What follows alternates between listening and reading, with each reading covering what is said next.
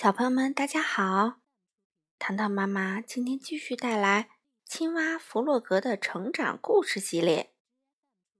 这个系列的图书由荷兰的马克思·维尔修斯所作，湖南少年儿童出版社出版。今天我们要讲的书名字叫做《弗洛格吓坏了》。弗洛格被吓坏了，他躺在床上。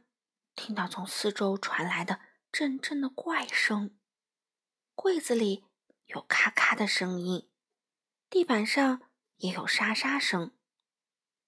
啊，有人躲在我床底下！弗洛格害怕的想着。他从床上跳下来，一口气跑过漆黑的树林，来到小鸭的家门口。你跑来看我真好，小鸭说。但是现在很晚了，我正要上床睡觉呢。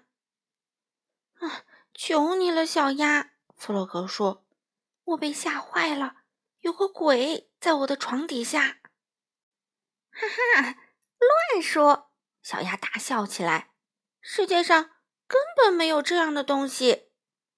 有，小鸭说：“你可以待在我这里，我不怕。”然后他们缩成一团儿，窝在床上。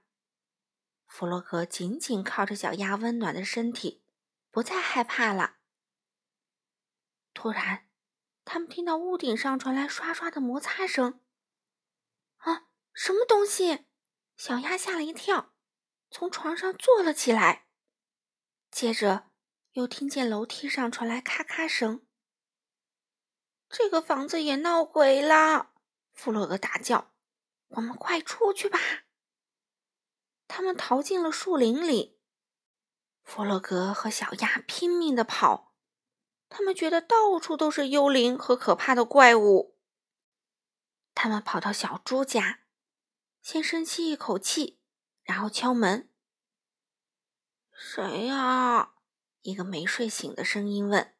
“小猪，是我们，请你快开门。”弗洛格和小鸭大声叫着：“哎呀，怎么搞的？”小猪生气了：“你们干嘛三更半夜把我吵起来啊？”请你帮帮我们，小鸭说：“树林里到处都是幽灵和怪物，吓死我们啦！”小猪笑了：“哎呀，不要乱说，鬼和怪物根本不存在，你们知道的。”那你自己看看好了，弗洛格说。小猪往窗外望去，看不出有什么不对劲。小猪，我们可不可以睡在你这里？我们很害怕。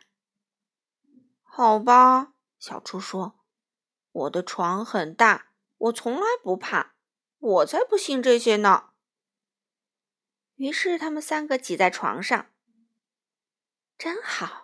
弗洛格心想：“这下可安全啦。”可是他们都睡不着，他们听着所有来自树林里的奇怪又可怕的声音。这一次，就连小猪也听到了。还好，三个朋友可以互相安慰。他们一起大声喊着：“他们不怕，他们什么也不怕。”最后，他们累得睡着了。第二天早上，野兔去弗洛格家拜访。弗洛格家的大门开着，屋里没有他的踪影。这可真怪，野兔心里想着。小鸭的家里也没有人。小鸭，小鸭，你在哪里？野兔大叫着，但是没有人回答。野兔很担心，心想。一定发生了什么可怕的事情。野兔很害怕，赶忙跑到树林里找弗洛格和小鸭。找了又找，就是没有他们的踪影。也许小猪知道他们在哪，他想。野兔敲着小猪家的门，没有人应门。这时，四周一片宁静。他从窗户往里看。看到他的三个朋友躺在床上睡得正香呢。已经上午十点钟啦！野兔敲着窗子：“救命啊！一个鬼！”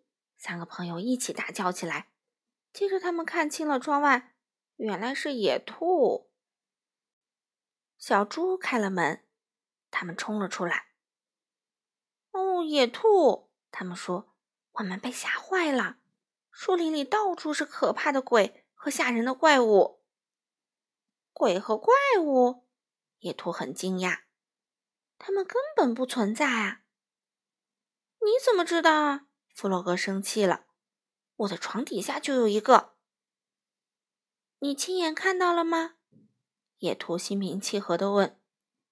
没有，青蛙说，他没有看见过，他听见过。他们谈了很久很久有关闹鬼、怪物和其他恐怖的事情。小猪做了一些早餐。你知道吗？野兔说，每个人都有害怕的时候。连你也会吗？弗洛格惊讶地问。“是的。”野兔说，“就在今天早上，我以为你们不见了的时候，简直吓坏了。”大家有好一会儿都没有说话。接着，他们一起大笑起来。“别傻啦，野兔！”弗洛格说，“没什么好怕的，我们永远都会在。”好了，小朋友们，今天的故事就讲到这里啦。我们每个人都有害怕的时候，不过我们可以变得更勇敢些。如果你心里感到恐惧，就学着用一些方法来克服吧。有的方法真的很管用啊。你也可以把你害怕的事情告诉爸爸妈妈，听听他们是怎么说的，有没有什么好的方法呢？好了，小朋友们，我们下次再见吧。